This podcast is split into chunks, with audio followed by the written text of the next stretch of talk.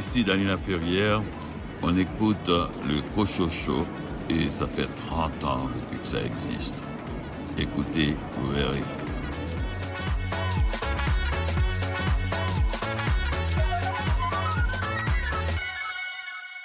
Ici René Cochot, bienvenue à votre rendez-vous littéraire. Au sommaire cette semaine, une entrevue avec Guillaume Sylvestre concernant son roman La chute de Babylone paru chez XYZ. Un entretien avec Sophane Baudin-Quintin à propos du 40e anniversaire des éditions Michel Quintin. Florence Aubé, de quel roman vas-tu nous parler? Je vous parle de Van Westmont de Jules Clara. Louis Gosselin, tu as lu un livre qui était très populaire pendant la période des fêtes. Je vous parle du livre Au cœur du vestiaire de Pierre Gervais par Mathias Brunet aux éditions La Presse. Guillaume Cabana, tu t'es intéressé à quel livre? Cette semaine, je vais vous parler du livre Miss Harvey, Gamers et fiers de l'être. C'est publié aux éditions de l'Homme et c'est écrit par Stéphanie Harvey en collaboration avec Joannie Godin. Marie-Robert, il est question de froid dans ta sélection. Je vais vous parler de Dans la nuit arctique de Yann Fourny, publié chez Leméac. Également au menu, les nouveautés littéraires chez VLB, Boréal, La Peuplade et Héliotrope. Bienvenue au Cochocho.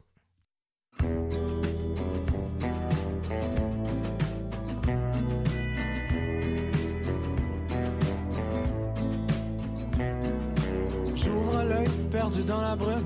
Je fais mon deuil, la journée va être brume. Je voudrais bien me lever, j'ai peine à m'asseoir. La tête qui tourne et puis un blanc de mémoire. Au moins je suis dans mon lit. Je sais pas encore comment je me suis rendu ici. J'aimerais bien le savoir. J'ai quelques flashs la veille. On a eu du fun pareil. J'avais plein de projets, fou comme un balai. Je me suis fait des amis que je reverrai jamais. Je me suis même mis chum avec l'habitué du bar. On a eu plein du fun, on a bu du fort. Mais j'ai hâte que ce soit fini, que les montagnes soient parties. Je me dis que je boirai plus de ma vie, ni de Budweiser, ni de daiquiri. Hangover. Hangover. C'est le lendemain de la veille, celui qui fesse d'en face. Le moment où je souhaite qu'il n'en reste pas trop de traces. Puis je me sens ben trop poche pour faire quelque chose. Je rêverais d'une slush ou ben de McDo. Puis la matinée s'étire jusqu'au soir et mettre un pied devant l'autre demande un peu trop d'effort. Donc je rentre pas travailler, j'ai corps des malades. Mal de cœur, j'ai rien mangé à part une banane. Je me sens mal de leur mentir, j'aime bien mes collègues. Mais je peux pas tout leur avouer, pas le choix de leur raconter des salades.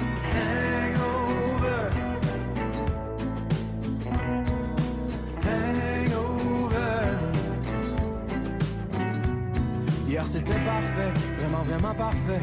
Y en a pas de problème après deux trois pichets. Ça reste très gravé dans ma tête à jamais.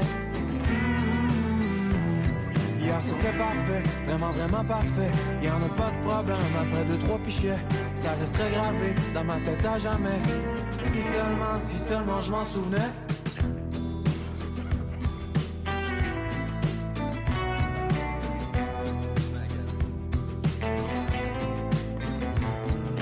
Est au bilan, je me remets en question. Faut dire qu'assis dans le noir, les journées sont longues. Je devrais faire plus de sport, retrouver la forme.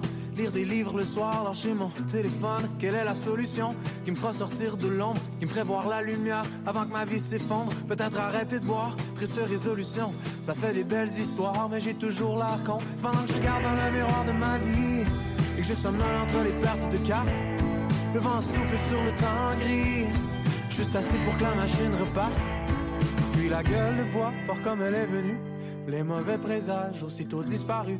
Prise de conscience qui dure que quelques heures. Juste le temps que ça prend pour se remettre dans.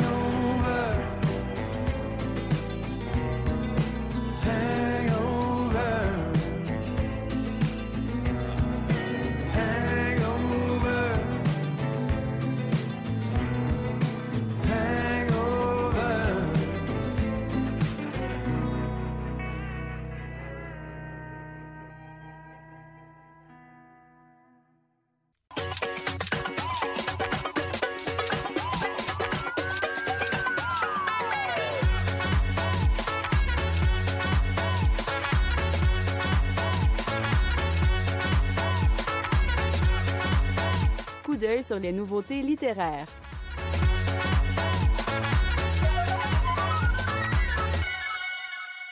Le nouveau roman de Brigitte Vaillancourt a pour titre Droit vers le soleil. Ce roman raconte une année dans la vie d'une femme qui refuse de renoncer à quelque part de bonheur que ce soit. Écoutons Jean Bernier des éditions du Boréal. Brigitte Vaillancourt est connue pour ses textes pour la jeunesse. Les Marées avaient un très, très gros succès. Finaliste sur prix littéraire du gouverneur général, prix des libraires, catégorie jeunesse, etc. Et c'est son premier roman adulte. C'est la ville, aujourd'hui, au Québec, notre monde contemporain, un monde qui nous est très familier et peut-être une situation qui, est très familière à beaucoup de gens aussi, qui se l'avouent peut-être pas, ou euh, c'est une femme dans la quarantaine, a deux enfants, un mari qu'elle aime et tout, m'a dit, mais je ne peux quand même pas passer le restant de ma vie à faire l'amour avec une seule personne. C'est pas possible. Il faut vivre. On a besoin de ce feu, de la, du contact sexuel avec des partenaires nouveaux. Euh, c'est très important. J'en ai besoin. Et comme j'aime mon mari, mon mari m'aime, on aime nos enfants, il y aura sans doute moyen, en blessant personne, en respectant tout le monde, que je puisse vivre mon destin de femme au complet, sans devoir renoncer à ces désirs qui me semblent faire partie de ce que je suis. Donc, c'est cette expérience qu'elle tente du couple ouvert avec son, son mari, son chum, c'est un peu plus compliqué qu'elle pensait au départ.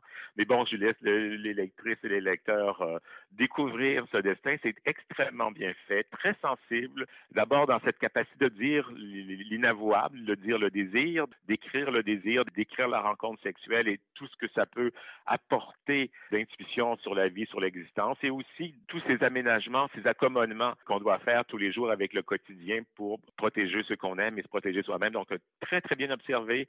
Très beau roman où on reconnaît le monde contemporain. Le monde actuel essaie de nous mettre dans la tête que l'amour est la plus merveilleuse chose au monde, mais c'est peut-être une des choses les plus difficiles à réussir aussi, ce qu'on nous dit pas souvent. Donc, ce beau roman d'une prise de parole pour euh, réclamer, pour euh, affirmer le besoin d'une vie. Voilà, c'est droit vers le soleil. Je vais aller vers mon désir, je vais aller vers ce qui me fascine et, et personne n'a le droit de m'en empêcher. Vous venez d'entendre Jean Bernier des éditions du Boréal résumer le nouveau roman de Brigitte Vaillancourt, Droit vers le soleil.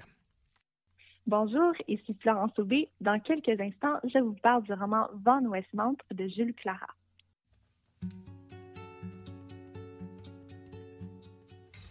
Nos fleurs ont baissé la tête sous le pesant de nos futurs vitrioles et nos étoiles sont nées bronzées éclissent du main jusqu'au sol. Nos fleurs ont baissé la tête pour mieux ressentir leur erreur. Un ventriloque, un contagieux, nombré de l'épiphonie. America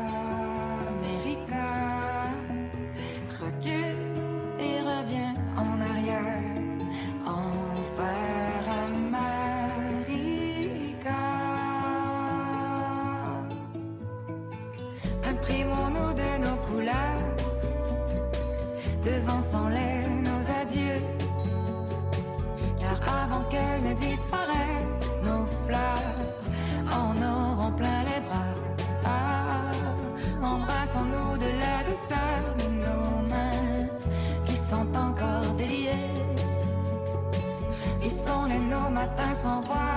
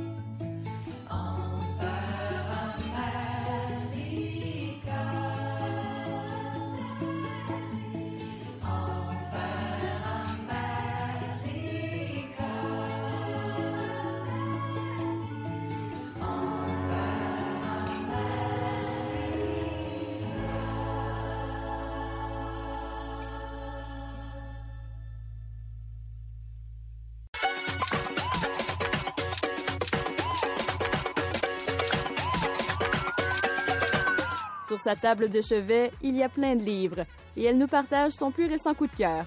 Florence Aubé.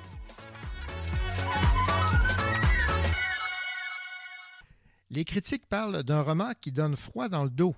Il a pour titre Van Westmont. Il a été publié chez Lamèche et est écrit par Jules Clara. On retrouve dans ce roman Aline comme tutrice des enfants Von Westmont, encadrée par l'inquiétant patriarche et la glaciale dame du foyer. Bonjour Florence. Bonjour René. Florence, est-ce que tu as eu des frissons? As-tu eu froid dans le dos en lisant ce roman, comme certaines critiques?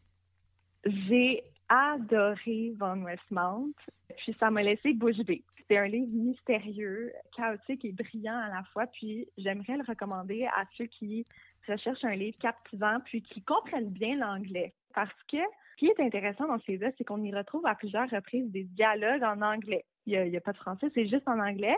Parce qu'on suit, en fait, comme tu l'as dit, René, des personnages d'une famille russe à Westmount, à Montréal, qui parlent anglais. Donc, avec sa plume intelligente, Jules Clara nous transporte dans le monde de cette richissime famille des Von Westmount de A à Z parce qu'elle ne fait pas de détour par la langue. Donc, c'est vraiment, je pourrais dire, là, un, livre un peu bilingue, là, euh, en Mhm. quelque sorte. Puis, comme tu l'as dit, René, l'histoire suit Aline, une étudiante à l'université à Montréal. Puis, elle est fatiguée d'accumuler des emplois étudiants frustrants puis ennuyeux. Puis, elle est vraiment à bout des longs trajets à faire en autobus à Montréal plein de petites frustrations accumulées. Ça rend Aline euh, assez euh, désastreuse, mais là, elle se trouve finalement un emploi en tant que nounou chez la famille Van Westmount dans le quartier qu'on connaît à Montréal, Westmount, où il y a plusieurs euh, familles aisées qui y vivent. Puis le milieu où elle travaille, c'est mystérieux, grandiose, riche, sublime. Donc ça sort Aline de son quotidien froissé sans donner des frissons dans le dos nécessairement, il y a des secrets qui se révèlent dans, dans les murs de la demeure. Puis il y a aussi un, genre d'amitié qui va se former entre Aline et Clémentine, qui est la jeune fille des Van Westmount. Tout le roman, il est à la fois sombre, mais il est aussi lumineux. Il est sombre pour ce qu'on dénonce dans l'histoire, dont le capitalisme, le patriarche, comme tu l'as dit René aussi, l'obéissance, mais il est aussi lumineux pour qu'on entrevoit dans la plume de Jules Clara qui insère de grands dialogues par des, des, phrases incises.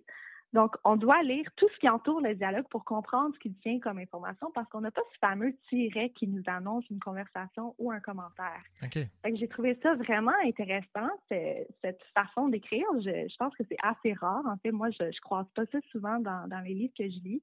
Donc, j'ai vraiment adoré ce style-là. Puis, euh, c'est dans ce livre-ci que j'ai Clara dépeint une société qu'on reconnaît aussi, soit la nôtre, avec des différentes classes sociales. Puis ce sont les dialogues en anglais, comme je disais, qui viennent jouer sur les dénonciations faites dans le livre, mais aussi sur le ton et ce qu'on en retient du choix d'intégrer autant l'anglais dans un roman écrit en français. Donc, ça peut un peu, si ça entre en parallèle avec ce qu'on connaît de Montréal aujourd'hui. Bonjour, hi, c'est le ouais, français, ouais, ouais, l'anglais. Donc, je pense qu'il y, y, a un beau clin d'œil à ça. Bref, c'est un roman que j'ai beaucoup, beaucoup aimé pour ce qu'on y aborde, pour les personnages auxquels on s'attache aussi, malgré euh, certains malaises. Mais je l'ai surtout aimé pour la plume de Jules Clara. C'est une très belle découverte qui ne me laisse pas indifférente. Donc, un, un livre unique et original. Oui, en deux mots, c'est ça. Le titre donc de ce roman, Von Westmont, publié chez Lamèche, signé Jules Clara. Merci Florence. Merci René.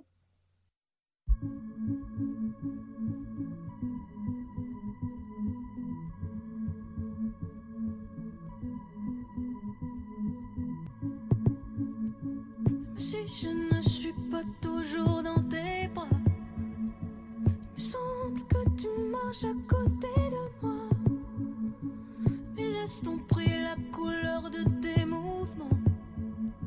J'y pense tout le temps malgré moi.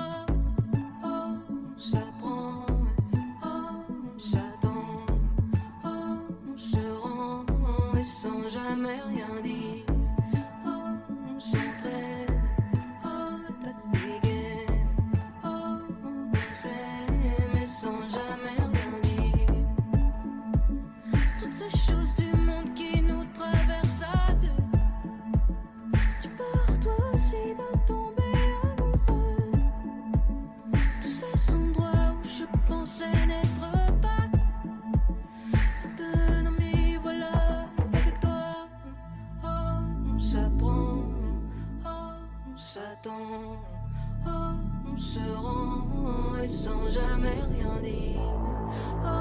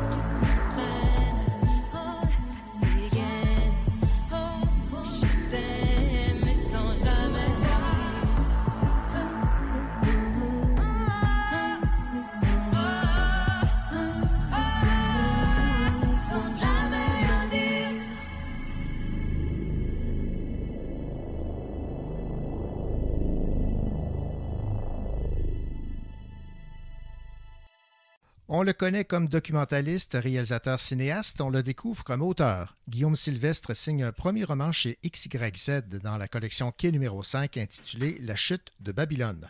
Un roman satirique qui écorche l'intelligentsia québécoise, une satire sociale cinglante si on veut.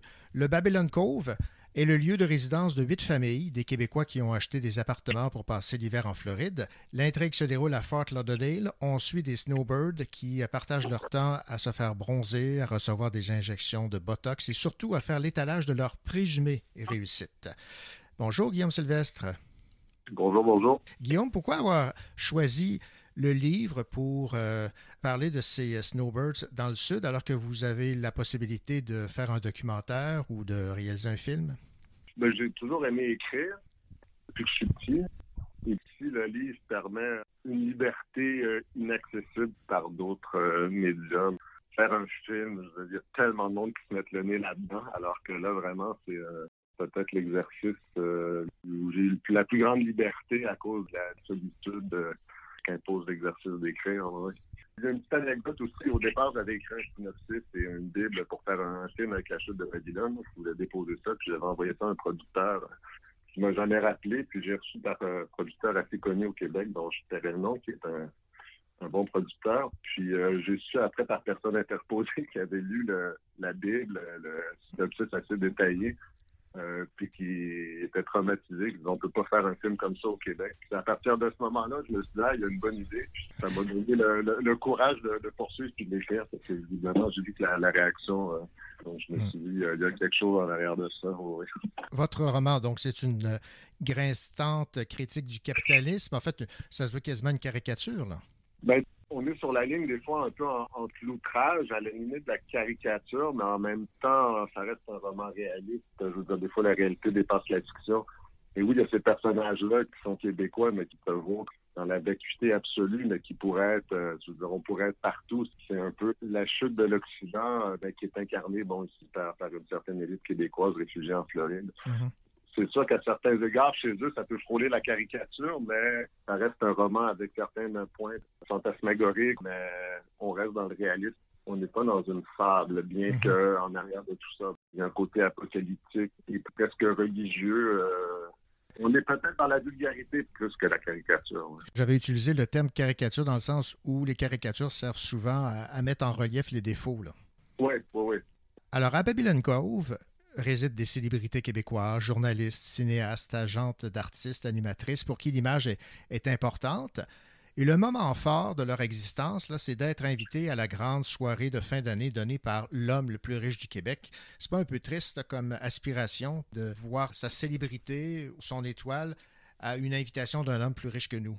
Oui, ben c'est un peu l'image de comme leur épiphanie. Donc, c'est un monde du tu vu et où tout ce qui compte, dans le fond, c'est que c'est un monde où toute la transcendance a été évacuée. Les nouvelles idoles sont les loups boutins en sol, sont euh, le rêve d'aller chez cet homme-là. Donc, c'est comme si tout le côté transcendant euh, des êtres humains euh, est réduit à son plus bas étage. On élève les objets les plus vains euh, comme des nouvelles idoles. Puis c'est pour ça aussi que les dialogues sont très crus, mais la description euh, est dans une langue assez recherchée aussi, justement pour marquer cette coupure entre la vacuité de ce monde-là et le regard qu'ils ont. Il y a des scènes, par exemple, je jamais ça de décrire euh, une cochonnerie cheap que tout le monde veut, mais la décrire comme une annonciation, parce que dans le fond, leur regard sur cet objet-là qu'ils veulent, c'est dans le fond une pulsion religieuse ou de transcendance, mais il n'y en a plus. Fait que ça devient, le, le Christ devient euh, cet homme d'affaires-là où tout le monde veut se rendre chez lui. Euh,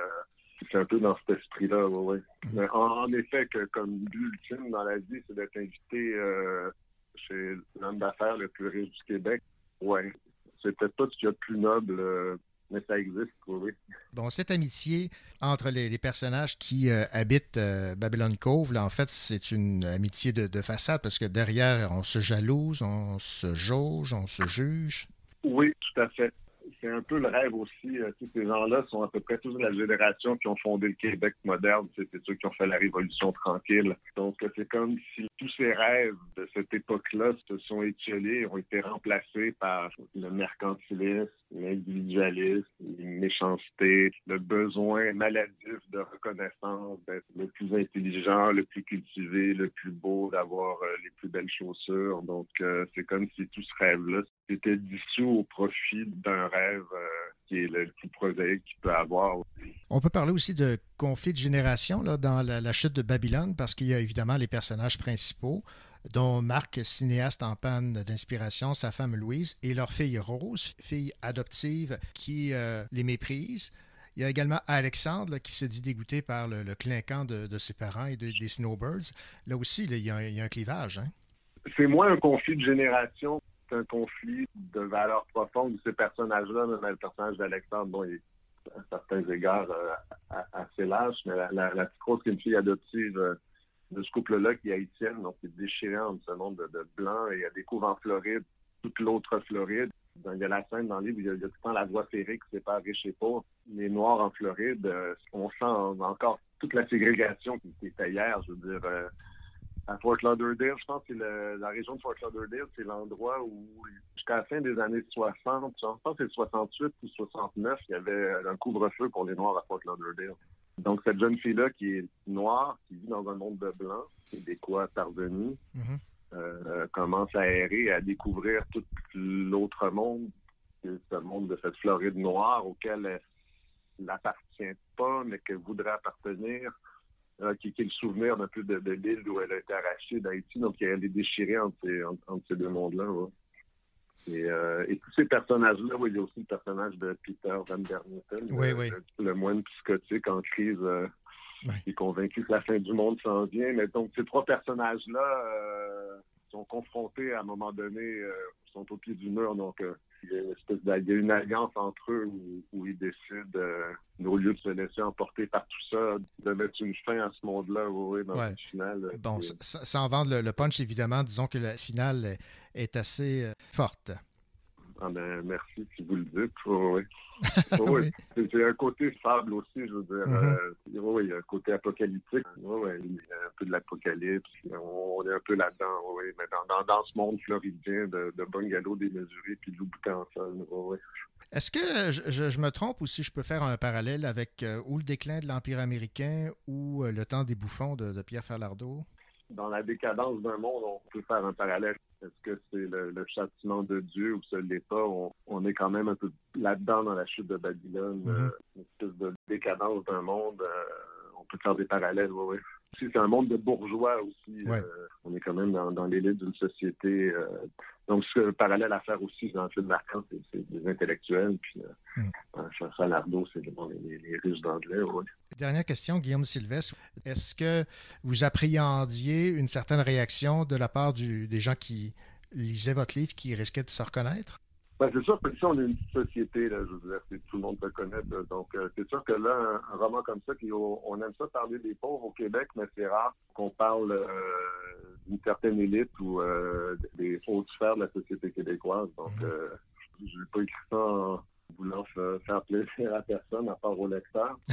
Mais euh, il y a certaines personnes qui peuvent être choquées, mais je veux dire, euh, si les gens se retrouvent dans un personnage de roman qui soigne leur ego démesuré, j'écris pour faire réagir. Donc, euh, Mhm. dit que c'est faire réagir, tant mieux euh, de tous les bords, tous les côtés. euh, Ouais, réagir et réfléchir. Et réfléchir, tout à fait. Ben, Guillaume Sylvestre, ça a été un plaisir de discuter euh, avec vous de votre premier roman, publié chez XYZ Collection, qui est numéro 5, La chute de Babylone. Est-ce que vous avez la, la piqûre? Oui, oui, oui, oui. Je griffonne euh, sur d'autres choses euh, quand je peux. Oui, oui. D'accord. Bon, ben, heureux- de l'entendre. Merci beaucoup et euh, bravo donc pour euh, ce premier roman. Merci beaucoup. Merci à vous. Au revoir. Au revoir. Ici Louis Gosselin. Dans un instant, je vous parle du livre de Pierre Gervais, Au cœur du vestiaire, écrit par Mathias Brunet aux éditions La Presse.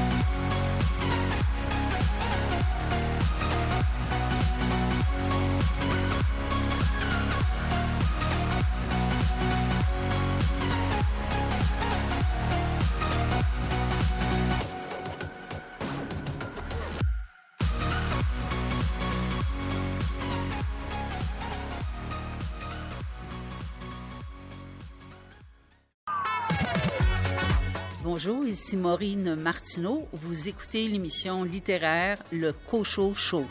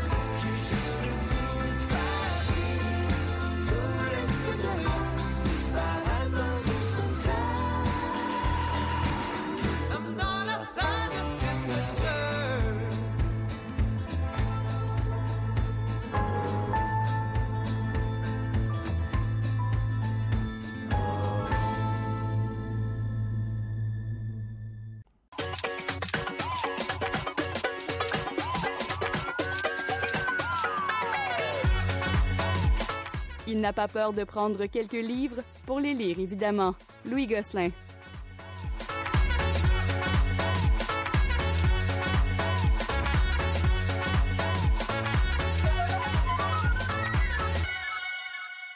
Bonjour Louis. Bonjour René. Pierre Gervais, ce nom a beaucoup vibré pendant la période des fêtes parce que son livre est paru tout juste avant euh, cette euh, période de l'année et il a été, euh, ce livre, dans les meilleurs vendeurs dans les librairies. Pierre Gervais, pour ceux et celles qui se disent, voyons, qui est-il, j'ai déjà entendu son nom, etc., c'était... Le responsable d'équipement. Ce qui est drôle, c'est que Pierre Gervais a travaillé 35 ans dans l'ombre avec le Canadien et là, il a été 35 jours sous le- dans le spot, sous la lumière. Tellement, oui, c'est vrai. hein. oui. Alors, ça s'appelle Au cœur du vestiaire. Euh, L'auteur est Mathias Brunet, qui est journaliste à la presse depuis près de 30 ans. C'est son 13e livre à Mathias Brunet, dont 10 portent sur le hockey. Alors, il connaît, il sait de quoi il parle. Ouais. Puis Pierre Gervais, comme j'ai dit, c'est 35 ans dans le vestiaire du Canadien comme responsable d'équipement. Mais en plus, c'est quatre Jeux olympiques avec les plus grands, là, le mieux, Gretzky, Crosby, tous les autres. là, il a participé à quatre Jeux olympiques. Bon, c'est un livre qui, on le sait, a créé une controverse. Ça, ça a sorti cet automne euh, parce que un ou des journalistes ont monté l'affaire jusqu'au scandale. Ouais. Alors, je voulais absolument lire l'ouvrage, mais sérieusement, euh, selon moi, à mon humble avis, il n'y a rien de scandaleux dans ce livre-là. là. Pierre Gervais, tout le monde l'aime. Euh, moi, je l'ai côtoyé pendant quelques temps parce que j'ai eu la chance de, de couvrir le Canadien, d'aller en Russie avec eux. D'ailleurs, il en parle, il parle pas de moi, mais il parle du voyage dans le livre en septembre 90. Puis je peux en témoigner, tout le monde aimait Pierre Gervais, tout le monde. là. Je, je voyais mal ce gars-là dire du, du mal de quelqu'un d'autre dans l'industrie du hockey. D'ailleurs, si on, il n'y a eu aucune poursuite pour diffamation là, de la Ben part non, des, ben des. Jean Perron, euh, Dominique Ducharme ou Marc Bergevin, qui se font brasser un peu, oui, mais euh, il y a Max Pacioretty aussi qui est brassé un peu, puis il y a Piqué Souban aussi. Bon. Euh, mais euh, Pierre Gervais raconte ce qu'il a vécu. Des beaux moments comme Gretzky qui l'appelle dans son auto puis qui dit Hey Pierre, euh, je sais que tu veux plus faire de Jeux Olympiques, mais euh, je te le demande, viens donc une dernière fois. Tu sais, Puis là, il dit Hey, c'est quand même Gretzky au téléphone ouais, dans mon même. auto. Je pense qu'il était avec sa fille à ce moment-là. Puis il a dit Ok, je vais y aller. T'as pas, trop le choix. Puis il donne son point de vue. tu sais, un tel est gentil, l'autre, je l'ai moins aimé. euh, L'autre, moi, je considère qu'il n'avait pas l'appui de ses joueurs, mais en aucun temps, il dit c'était un pas bon, il n'était pas compétent et tout ça. Tout ce qu'il dit, c'est moi, je l'ai perçu comme ça. Alors, il n'y avait pas de scandale. Tu sais, quand il dit, par exemple, Jean Perron, personne n'écoutait dans la chambre. Quand un coach arrive dans la chambre, les gars arrêtent de, de mettre du tape autour de leur, Mhm. de leur jambière. Ils écoutent le coach, il dit là, ça continuait. Il faisait des choses au tableau, il sortait, les gars effaçaient le tableau il l'a vu, il raconte ce que c'est, Mhm, mais ben ouais. c'est rien contre Jean Perron. C'est Mhm. c'est juste les faits et c'est ce que lui a vu et qui raconte. Bon, peut-être Jean Perron aurait aimé mieux qu'il parle pas de ça, c'est Ouais. possible.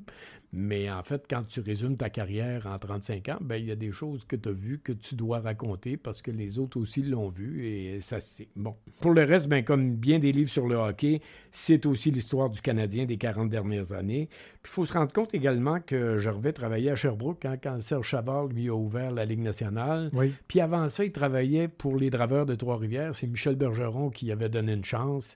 Euh, il avait même dit, Pierre Gervais, à la femme de Michel Bergeron, je pense qu'il était voisin ou dans la même rue, il dit, si M. Bergeron a besoin de quelqu'un pour euh, charrier le stock, dites-moi ça m'intéresse. Puis Bergeron, il a donné une petite chance. Puis de fil en aiguille, Pierre Gervais s'est fait un nom par sa rigueur au travail, son éthique de travail. Écoute, quand il raconte, quand l'équipe joue à l'étranger, il y a les noms, il y a des chandails et les noms des joueurs qui jouent aussi dans les mineurs parce qu'ils peuvent être ramenés à Ouais, dernière ouais, minute ouais. pour mettre son nom dans le dos.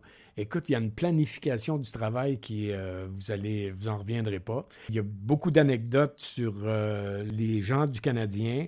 Euh, il parle bien sûr de l'arrivée de Molson, mais en très bien, en bien.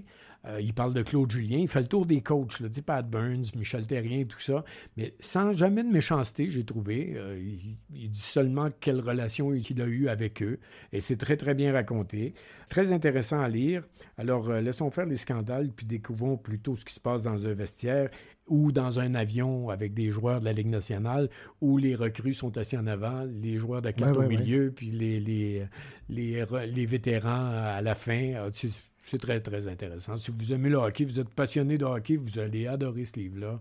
Je vous défie de trouver quelque can- scandale que ce soit, quant à moi. Mais euh, Louis, est-ce que le, le fait qu'il y a des journalistes qui ont trouvé matière à scandale, même s'il n'y avait pas matière à scandale, c'est ce qui t'a particulièrement euh, accroché au point de vouloir le lire? Oui, je voulais me faire à l'idée parce Ouais. que quand la, la controverse est arrivée, bon, j'entendais les, les- les fameux scandales, entre guillemets, mais j'entendais aussi un autre journaliste qui disait Ben non, il n'y a rien. Je trouve, je, je trouve que je trouve qu'il n'y a rien dans ce livre-là. là. Mhm. Donc, j'avais deux points de vue. Je, je voulais me faire ma propre idée et je suis plutôt d'accord pour dire que c'est un livre sur le hockey qui raconte des choses très, très intéressantes. D'ailleurs, euh, ça se lit en quelques jours. Ben voilà, alors euh, rappelle-nous euh, le titre. Au cœur du vestiaire de Pierre Gervais par Mathias Brunet aux éditions La Presse. Merci beaucoup, Louis. Merci, René. Bonjour, ici Guillaume Cabana et dans un instant, je vais vous parler du livre Miss Harvey, Gamers et fiers de l'être. C'est publié aux éditions de l'Homme et c'est écrit par Stéphanie Harvey en collaboration avec Joanie Godin.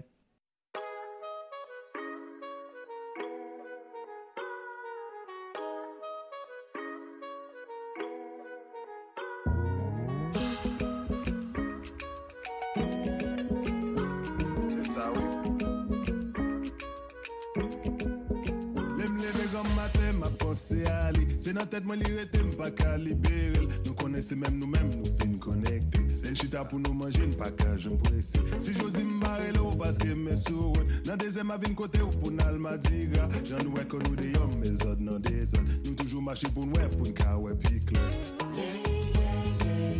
Sa fè dat nou pa wè Sak te fè m degaye Se paske m de deyo m de tout kote m ta chacho pou m pale ou besoin comparer. oh. Ou toujours fait vibrer. Moi connais ça fait date, moi t'es parti, kounya moi fin tourner. T'es gon bagay pour me régler. Kounya tête moi rangée. Me léger qu'on papier. J'aimerais te revoir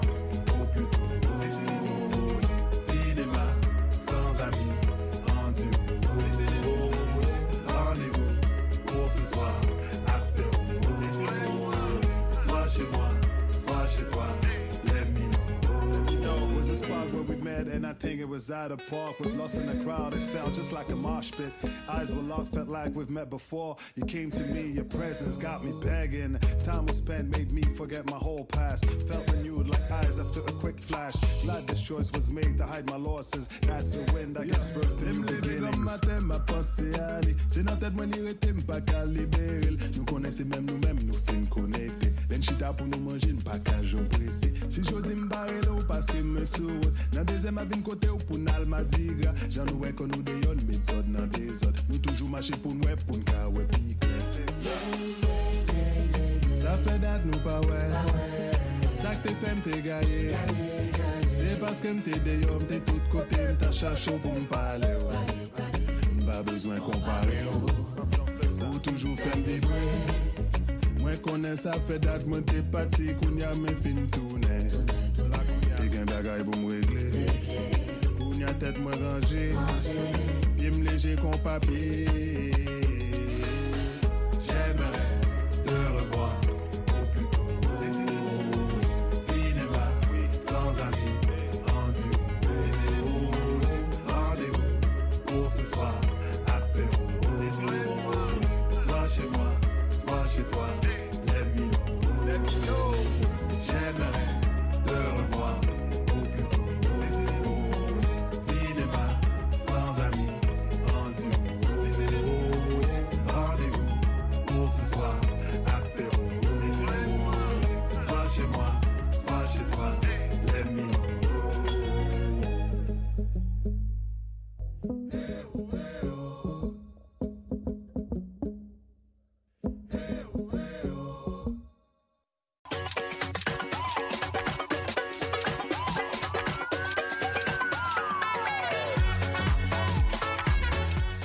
Sa bibliothèque est pleine de livres, mais il n'est jamais rassasié. C'est pourquoi il a ajouté ce livre.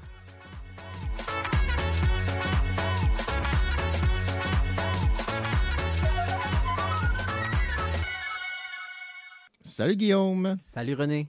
Guillaume, est-ce que tu connais quelqu'un adepte euh, des jeux vidéo euh, au point de devenir un, un gamer?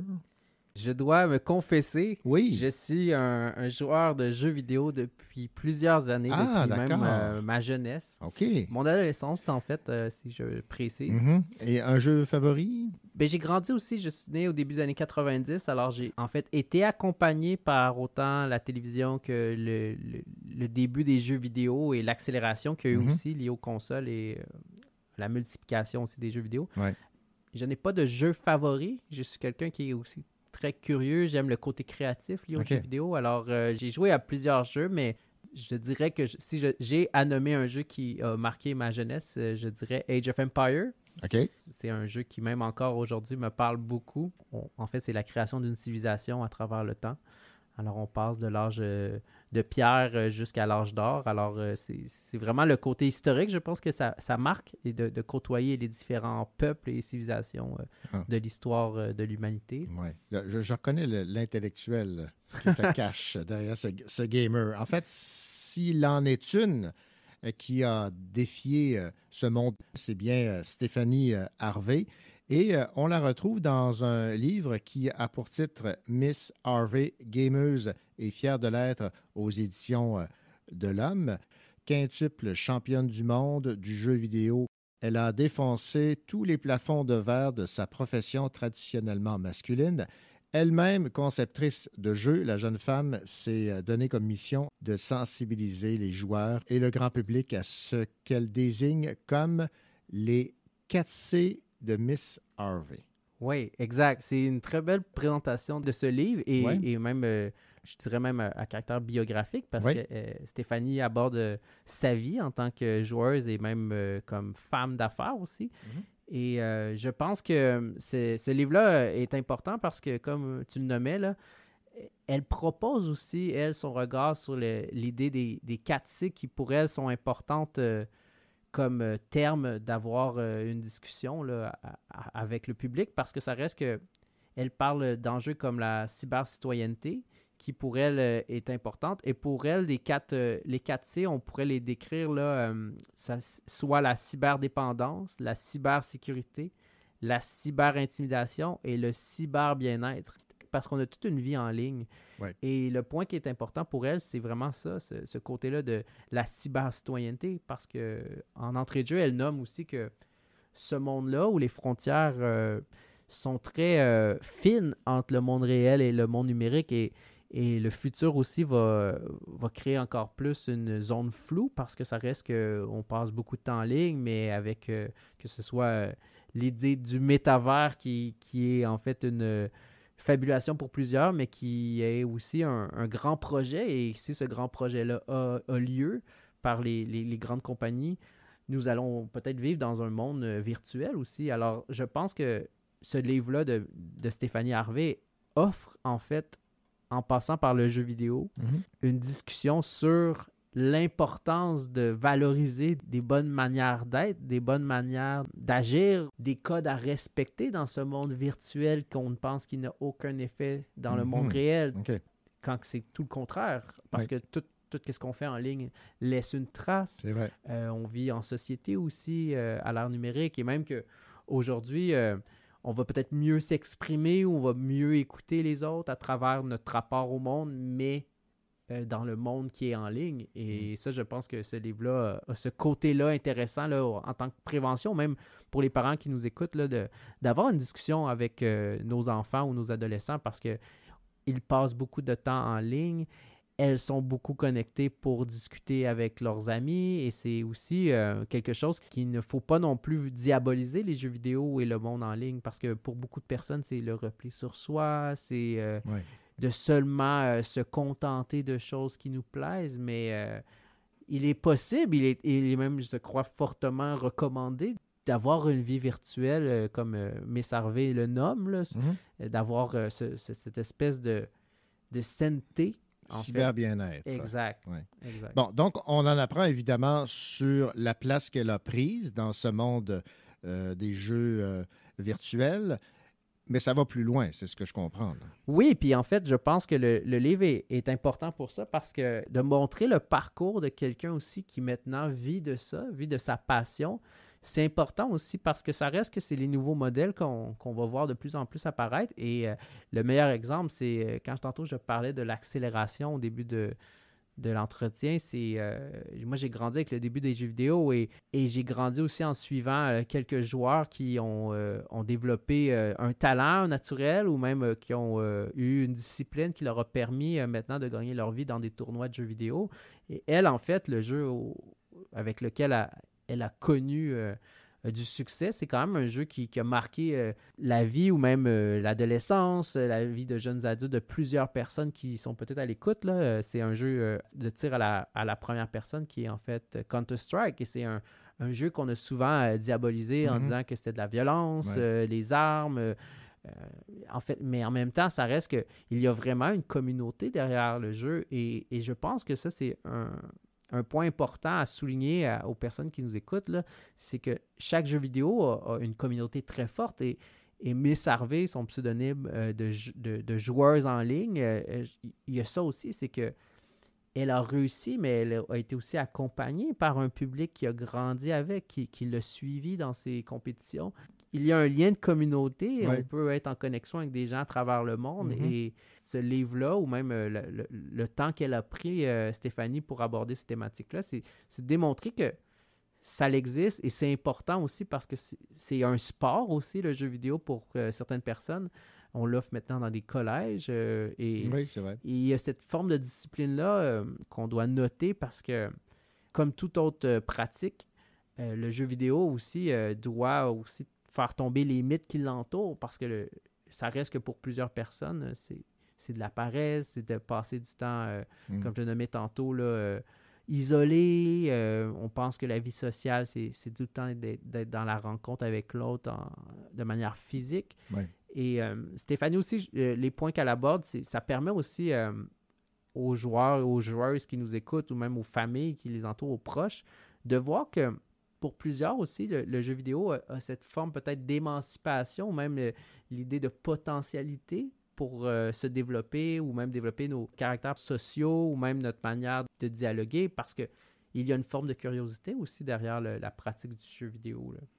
la cybercitoyenneté, pour elle, c'est la responsabilité que nous avons en tant qu'individus de contribuer à la vie en société et de comprendre et de respecter son cadre sur le web comme dans la vie. Exact. Et, et ça, c'est un point vraiment euh, majeur là, parce que ça reste que il y a des personnes qui travaillent sur ces questions-là, là, que sur ces enjeux-là, euh, sous la lunette de la sociologie, de la philosophie, mais de le voir de quelqu'un qui a participé ou qui a été euh, partie prenante réelle dans le milieu du jeu vidéo et, et- et qu'elle écrit sur ces thématiques-là, moi, je pense que c'est encore mieux parce que elle a vu, elle a évolué en tant aussi que femme. Le monde du jeu vidéo est un monde d'hommes et, oui, il y a de, de- la violence, il y a euh, euh, même euh, dans la manière qu'on les gens ont à discuter dans les jeux vidéo parce qu'on a accès à des micros pour jouer en ligne, pour la coopération ou même au, au sein des forums parce que c'est un monde aussi qui, qui d'échange qui, qui, est très important.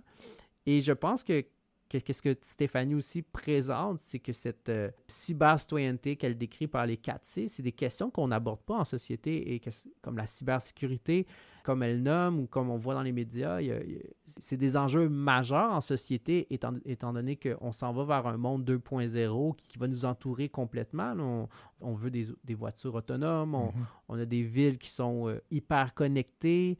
Alors, je pense que ce- son, son regard, c'est un souci aussi de parler de cette citoyenneté-là en ligne parce qu'elle elle n'est pas abordée par les politiques, Mhm. par les gens de l'industrie, parce que ça reste que c'est des... Mettons, par exemple, les réseaux sociaux, c'est dominé par les GAFA, qui sont les grandes compagnies de ce monde qui ont Ouais. un, un emprise sur nos vies. Et euh, les 4C qu'elle nomme, euh, l'autrice, Stéphanie Harvey, là, sur l'idée de... C'est aussi de d'investir, de développer dans les écoles un, un- un savoir pour être capable d'outiller les enfants à, à développer une- un bien-être en ligne. Et, et ce bien-être-là aussi est important parce que ça reste que c'est une manière d'agir parce que c'est un, un monde, c'est un, on a un avatar de nous en ligne et cet avatar-là, c'est c'est un reflet de nous-mêmes. Alors, je, moi, je, ce livre-là me, me particulièrement euh, touché parce que Stéphanie aborde autant son ascension, sa réussite personnelle en tant que femme, mais aussi son empathie, peut-être, comme je pourrais dire, envers ce désir-là de porter le regard et de prise de parole sur, sur un enjeu qui est, qui est important pour elle. C'est cette idée-là, comme tu nommais, là, de, de cyber-citoyenneté qui n'est juste jamais abordée. Oui, en fait, elle, elle s'intéresse aux questions relevant de la toxicité en ligne, souvent associée à tort, selon elle, aux jeux vidéo. Et elle croit plutôt à une meilleure éducation à la cybercitoyenneté, un concept qu'elle aborde dans son livre, en faisant des parallèles avec sa vie professionnelle. C'est intéressant parce que elle est consciente qu'elle est un modèle pour plusieurs personnes. Exact, exact. Et une des, des- des premières aussi, une pionnière, comme tu le nommais. Ben. Et ça, je pense que c'est important parce que ça reste que elle a fait carrière ou elle a, elle a eu du succès dans un milieu qu'on qu'on néglige peut-être, je, dirais. Là, ça reste quand même que c'est un monde aussi mystérieux, le monde du jeu vidéo. C'est lié à, à des choses qui, pour beaucoup, euh, euh, un souci euh, lié. Ben, en fait, c'est un souci qui est souvent lié à l'adolescence ou à la jeunesse. Mais je pense que ce livre-là, au-delà aussi de, démontrer les défis ou même les, les, les atmosphères ou même les, les- le milieu même toxique, nocif qu'elle a traversé, c'est ce livre-là, pour moi aussi, a été euh, important parce qu'on on lit le parcours d'une femme qui euh, a été capable d'utiliser son talent, sa manière d'être euh, pour aussi percer dans un milieu qui n'existe pas, dans le sens que c'est un milieu qui, commence à se développer tranquillement. et, je pense aussi pour les auditrices et les auditeurs, il y a, y a ça qui est- que je dois me nommer aussi, c'est que le monde du jeu vidéo commence à créer des travailleurs de demain. C'est un monde aussi qui, que ce soit pour les personnes qui font du stream en ligne, il y a cette force-là, puis c'est elle, elle le voit aussi, je pense, comme elle se perçoit comme euh, une athlète, mais aussi euh, comme une, une mentor aussi pour les Mhm. gens. Alors, de donner l'exemple. Et, et moi, c'est ça qui, que je trouve euh, magnifique dans, de ce livre-là, c'est que c'est une des premières voix qui prend la peine de porter le regard sur des enjeux qu'on pense qui, sont, euh, qui ne sont pas présents, mais qui sont, euh, qui sont actuels et qui même euh, offrent peut-être des cadres même de réussite pour le futur, pour des personnes qui nous écoutent, à, à avoir du succès dans, des, dans le milieu du jeu vidéo qui, qui, qui est encore assez balbutiement. Oui.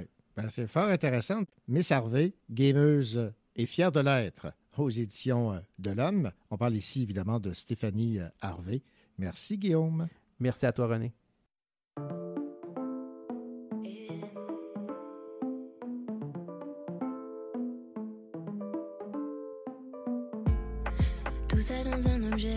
Encore faut-il qu'il soit bien chargé.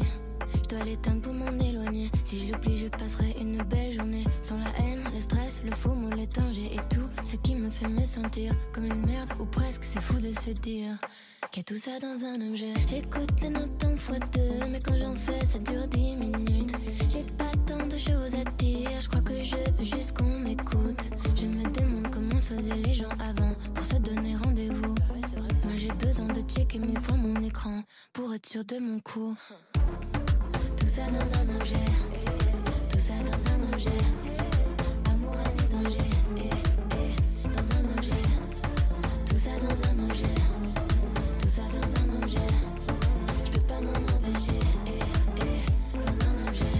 Tous les soirs, t'évites le vide, tu regardes cinq minutes. Deux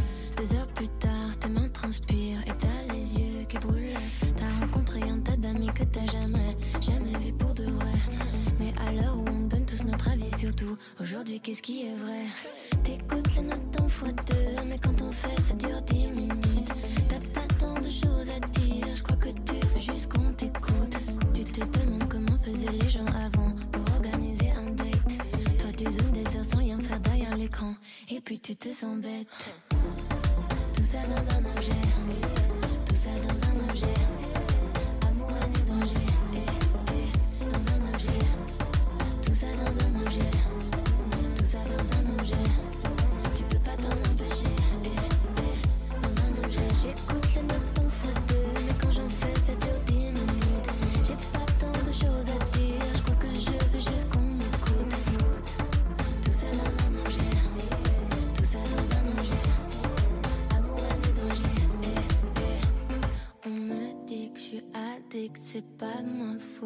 Je culpabilise quand je regarde la vie des autres. Et si.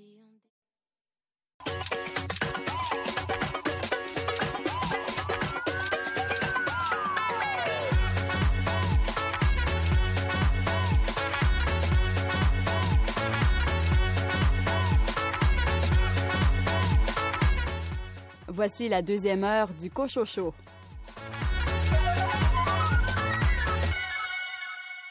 Au sommaire de cette deuxième partie d'émission, un entretien avec Sophane Bourdin-Quintin à propos du 40e anniversaire des éditions Michel Quintin. Marie-Robert, tu nous amènes dans une région plutôt froide. Je vais vous parler de Dans la nuit arctique de Yann Fourny, publié chez Leméac. Également au programme, les nouveautés littéraires chez La Peuplade et Héliotrope. Bonne deuxième heure.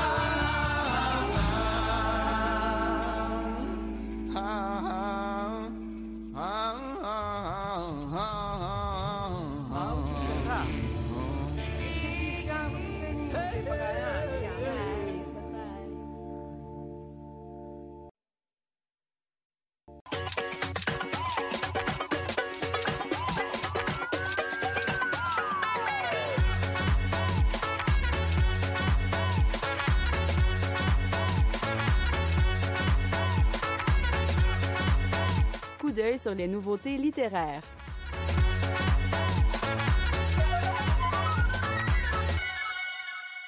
Le roman Hotline se veut un hommage vibrant à la ténacité et au dévouement d'une mère arrachée à sa terre natale.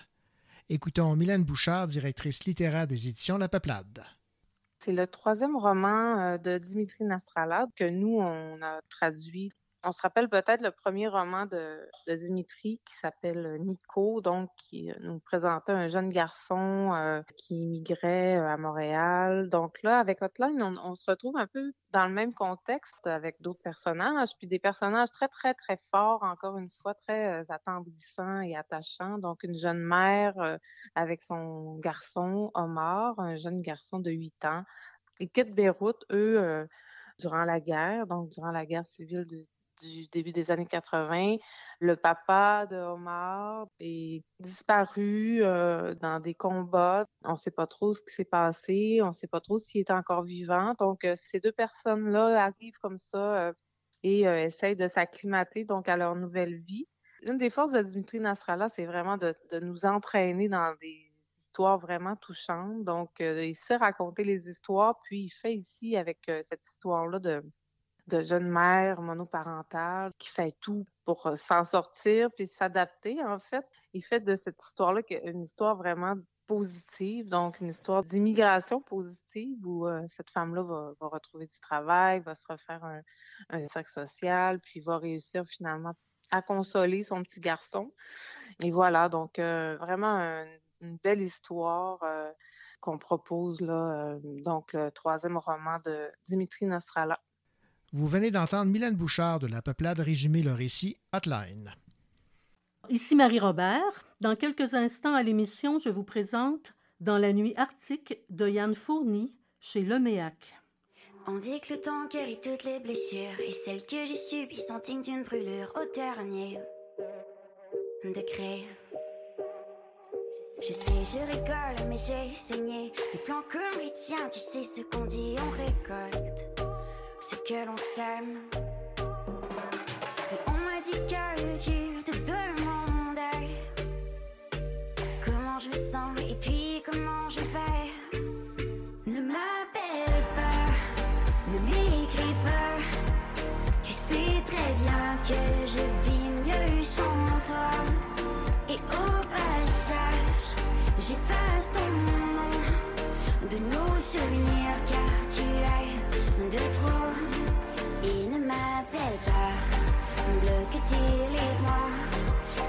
pense même pas. Seul dans la nuit, je ne réponds plus. Nous deux c'est tu resteras dans l'oubli. Ne m'appelle pas.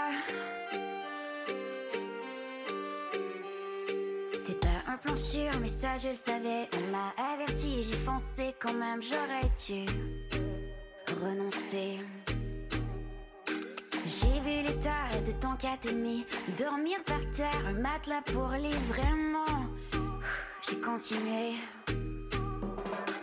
Mais j'ai tout compris. Le jour où t'as voulu te faire mes amis. Ne m'appelle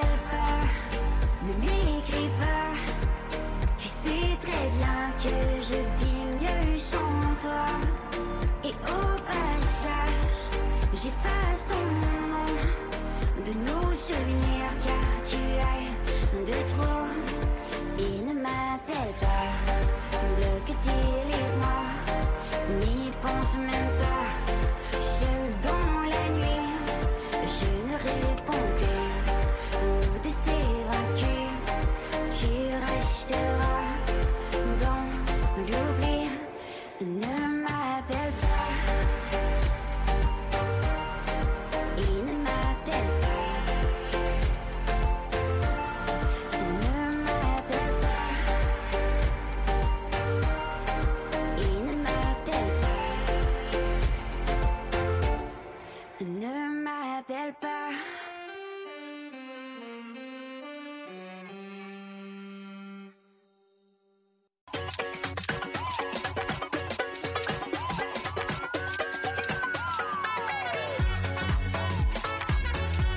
Sur sa table de chevet, il y a plein de livres et elle nous partage son plus récent coup de cœur.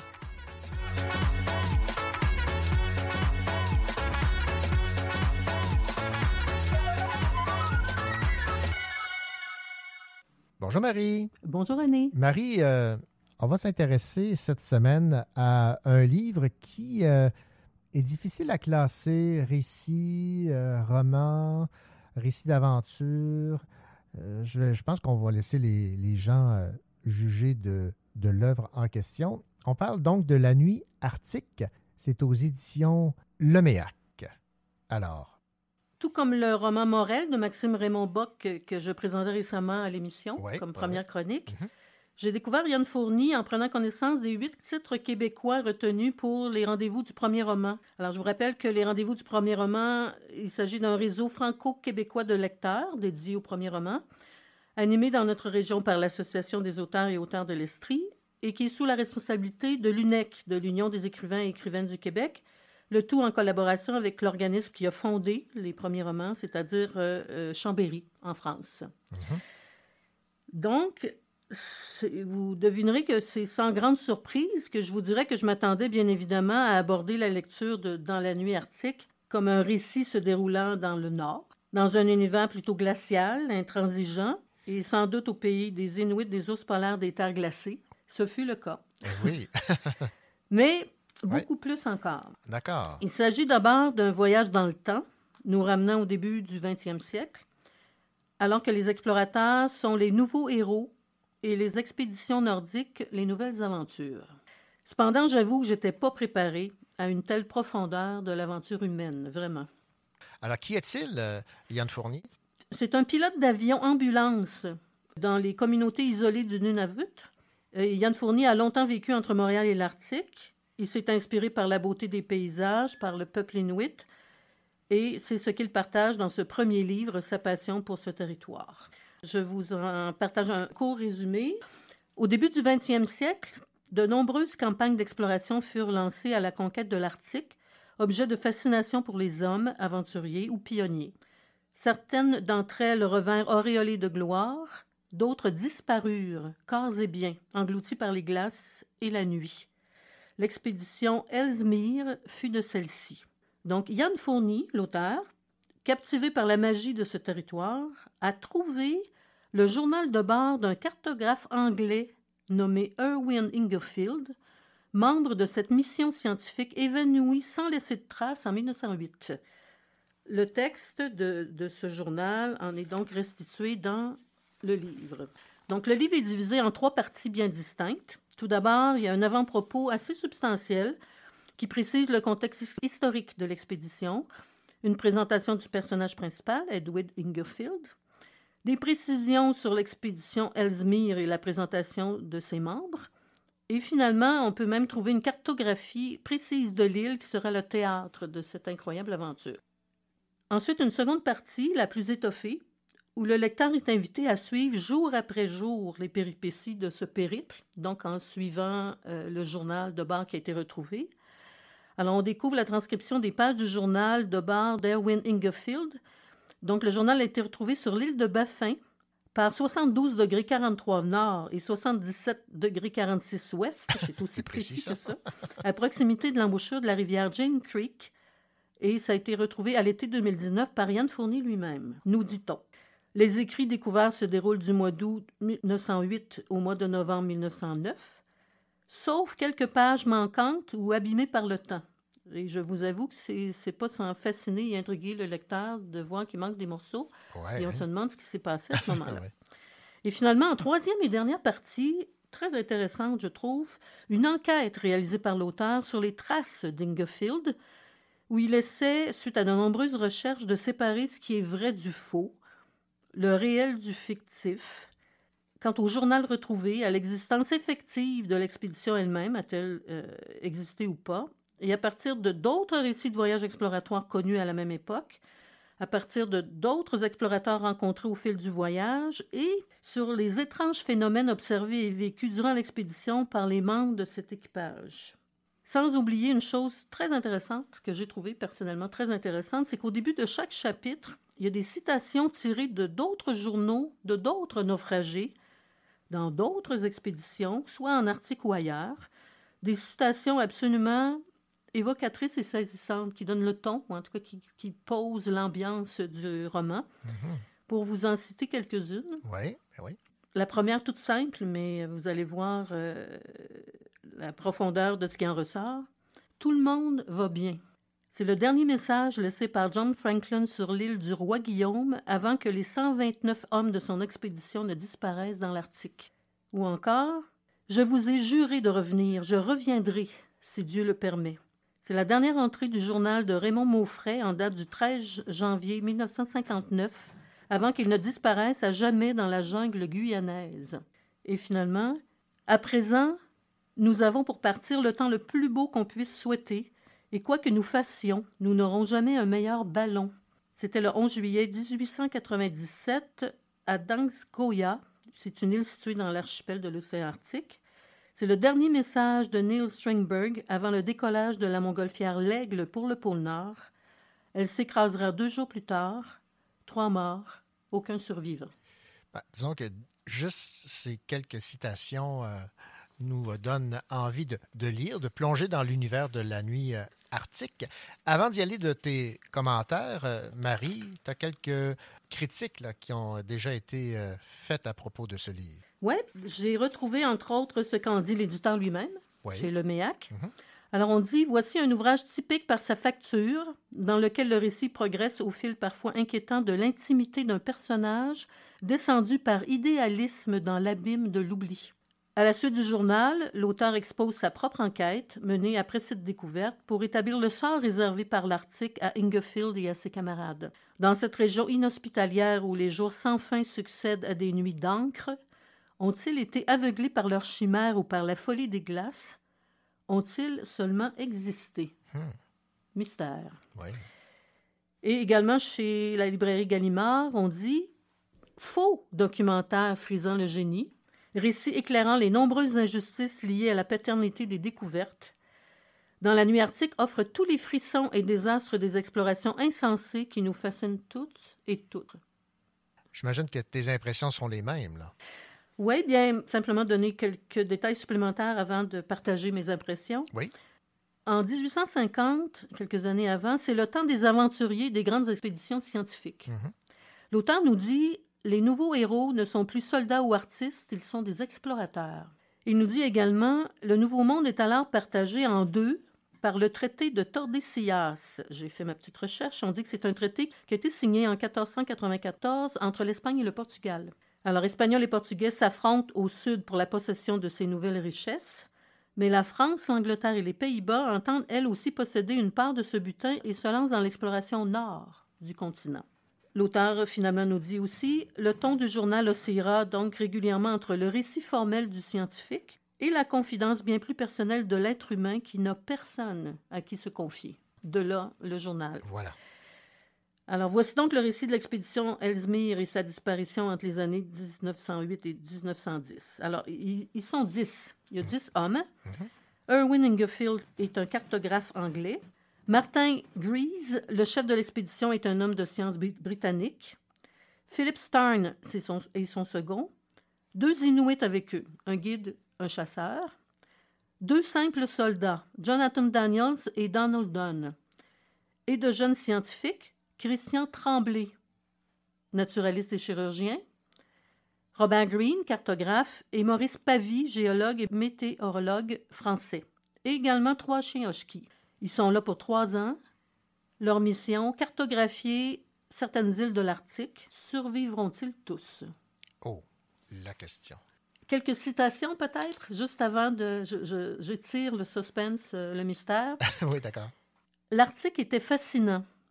C'était l'ultime frontière, l'endroit où les humains luttaient encore chaque jour pour leur survie, mais également un lieu voué à disparaître, menacé à distance par ceux qui n'y vivaient pas. Ce n'est pas le froid qui inflige la pire des morsures ici, mais la nuit. Fermer les yeux et attendre que le froid me saisisse.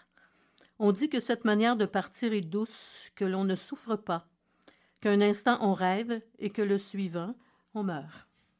Pour ma part, Je recommande absolument cette lecture à tous les lecteurs qui sont férus de récits d'aventure et également des secrets dévoilés de l'âme humaine à travers une telle expérience. Le récit est lent, très évocateur, coupé au couteau. Le froid qui s'insinue un peu plus à chaque jour, à chaque nouvelle page du journal, la faim qui ronge, les ombres de la nuit qui hantent, des hommes qui, au départ, s'appuient l'un sur l'autre, mais assez rapidement commencent à s'épier et à s'affronter, parce qu'ils sont envahis d'incertitude, le doute, ils sont remplis de désespoir, il fait froid, la faim est insoutenable, et plusieurs d'entre eux ont des mirages pendant la nuit qui sont terrifiants, répétés, qui s'approchent de la folie. Un petit groupe d'êtres humains qui se déciment jour après jour, pour répondre à la question, Oui. semaine après semaine, mois après mois. C'est un texte qu'on lit et qu'on ressent dans toutes les fibres de son corps, croyez-moi, goutte à goutte, page par page. Et le récit nous hante, je vous le dis, plusieurs jours après sa lecture. C'est ce qui m'est arrivé. Quand le personnage principal dit d'un seul et dernier souffle, il fait si froid, je vous assure qu'il y a un grand frisson qui nous envahit comme lecteur. C'est une expérience de lecture, je vous dirais, à découvrir, absolument. Ben, Marie, tu nous as convaincus. Je vois pas comment on peut contourner ou ne pas se précipiter sur ce livre dont le titre est, rappelons-le, La nuit arctique. Yann Fournier, chez euh, Leméac Éditeur. Merci Marie pour cette recommandation de lecture.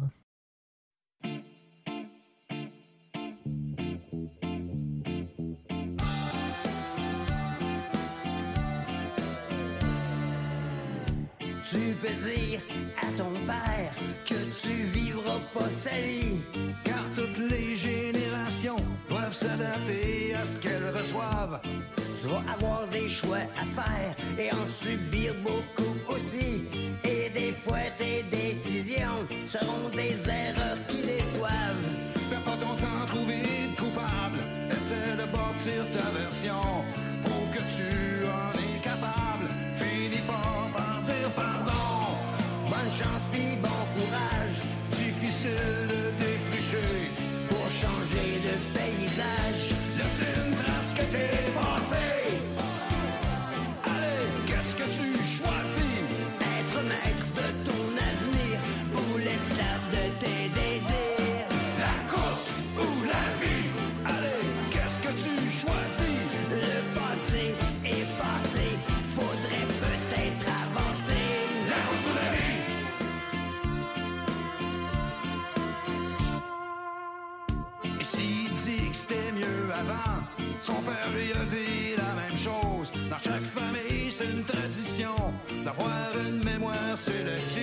Ça recommence religieusement.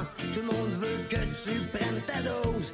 Faut que tu te poses des questions avant de suivre les directives. Et quoi que tu fasses ou quoi que tu dises, assure-toi que ce soit pas rien. Les dieux sont pas dans les églises et que ton chemin ce soit le tien. À chaque époque, faut sauver le monde. Chaque époque trouve ses sauveurs. Quand t'entends ton air qui gronde,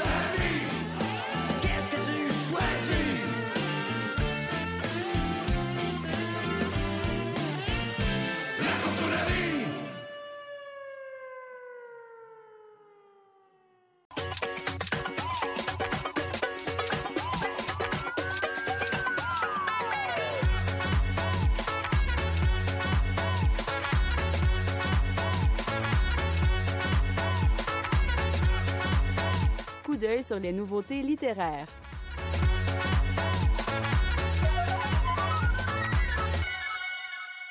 Mélodie Joseph publie son premier roman chez VLB Imaginaire. Il a pour titre La respiration du ciel. On y retrouve magie, vaisseau volant et quête identitaire. Écoutons Billy Robinson, coordonnateur à l'édition chez Ville-Marie Littérature, nous le présenter. C'est le quatrième titre dans cette belle collection-là à découvrir.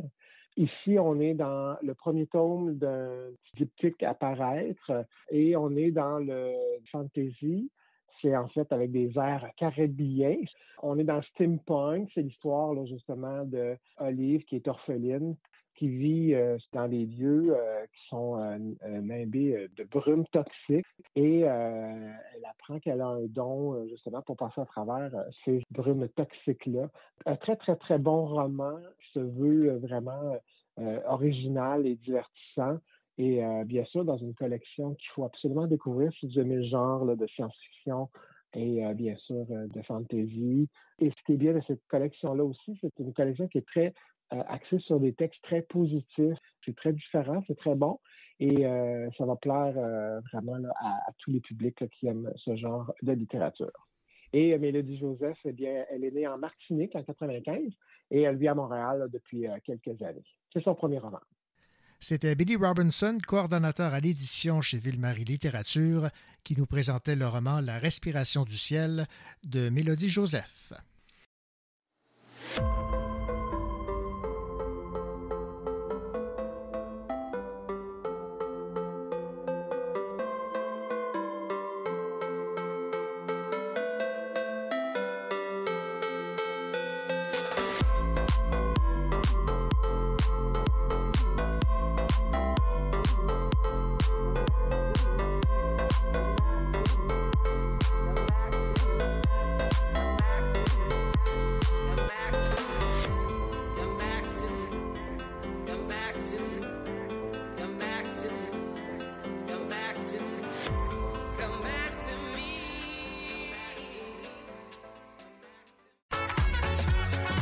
Bonjour, euh, ici Richard Goujon. Vous écoutez l'émission littéraire Le Cocho Show. Ma vie d'avant, je la quitte, c'est pas grave, non. Pas le temps, ça va vite sur la page, wow. Tous mes souvenirs, je les oublierai pas, non. Mais je fonce droit pleine vitesse. Ma vie d'avant, je la quitte, c'est pas grave, non. Pas le temps, ça va vite, je la page, wow. Tous mes souvenirs, je les oublierai pas, non. Mais je fonce droit pleine. Mon petit aurait dû faire gaffe, t'en arraches. Maintenant t'es défoncé tous les jours, ça devient grave. T'es sur du mal, ça arrive de temps en temps maintenant. Ça t'arrive tout le temps, je crois que c'est le moment.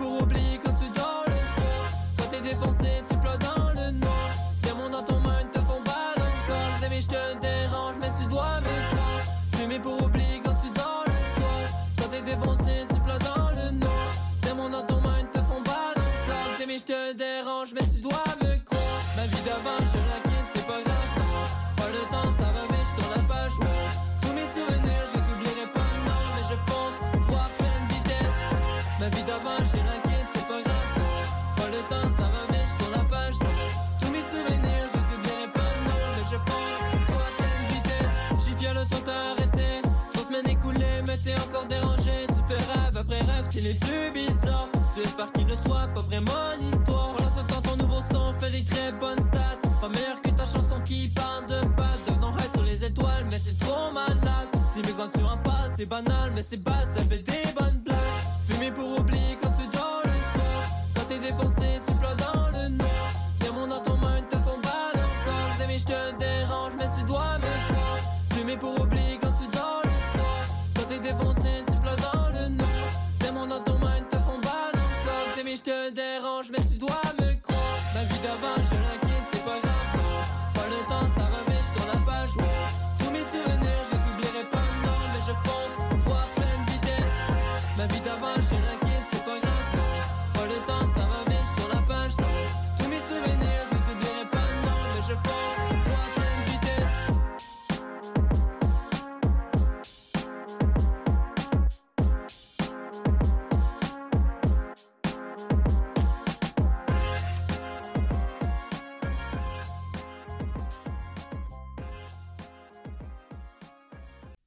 Les éditions Michel Quintin célèbrent cette année leur 40e anniversaire.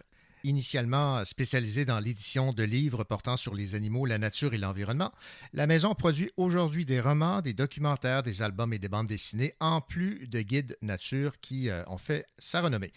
Elle compte euh, aujourd'hui près de 1000 titres à son catalogue, dont presque 300 offerts en format numérique, et à cela s'ajoute une cinquantaine de nouveautés chaque année. Les livres des éditions Michel Quintin sont distribués dans toute la francophonie et bon nombre d'entre eux sont vendus à travers le monde. Et pour en parler, nous euh, discutons avec le directeur commercial Stéphane Baudin-Quintin. Bonjour Stéphane. Bonjour, ça va bien? Ça va très bien. J'imagine que vous pouvez dire la, même chose avec euh, un palmarès aussi impressionnant. 1000 titres au catalogue, 300 en format numérique et des collections euh, dont on va parler un peu plus tard qui cartonnent, si vous me passez l'expression.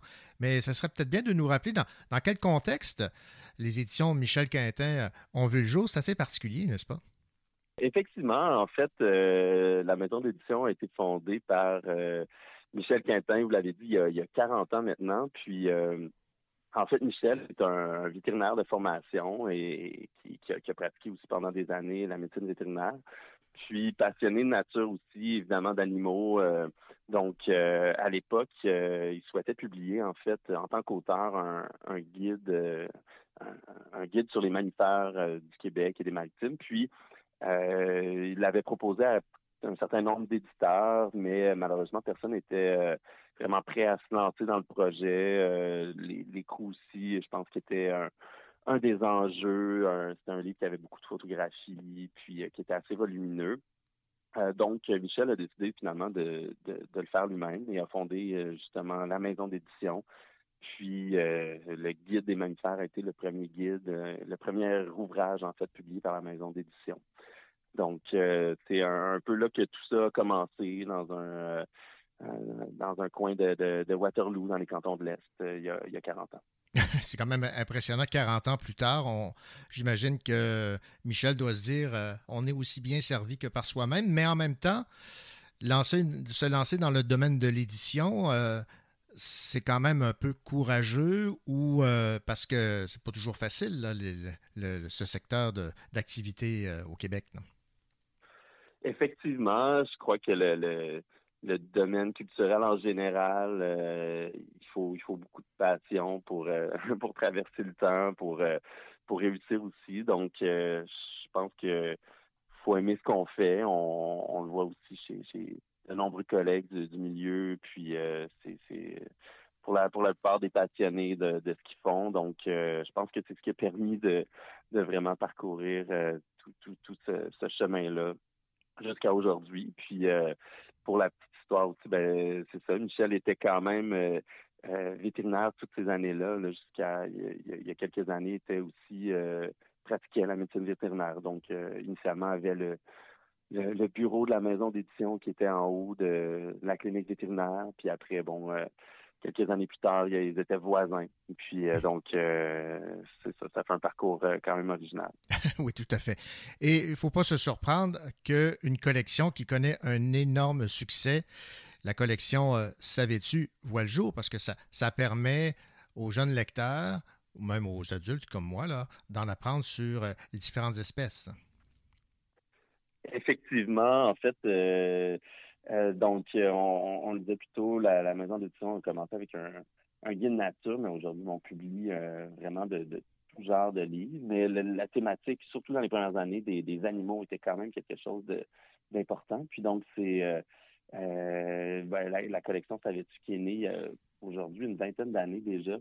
Avec ben, en fait Sam Paz, Alain Bergeron et Michel. Donc, ils ont, formé un trio pour lancer cette collection-là. Donc, c'est encore aujourd'hui, c'est une des collections qui connaît le plus grand succès chez nous, puis à l'international également. Donc, ça a été une formule finalement assez chouette parce qu'on apprend plein de choses sur le, monde animal, en fait, euh, sur une diversité d'animaux. Mm. Mais aussi, c'est très, très, très drôle avec les illustrations de Samuel, euh, l'humour euh, de tout le monde. Puis bon, justement, encore une fois, Michel étant vétérinaire, ça le permet aussi de, valider les informations puis de faire la recherche plus scientifique pour avoir des, faits des faits véridiques et, bien recherchés. Parce que le, le, succès est indéniable. Près de 2 500 000 exemplaires vendus à travers le monde, traduits dans combien de langues? Là?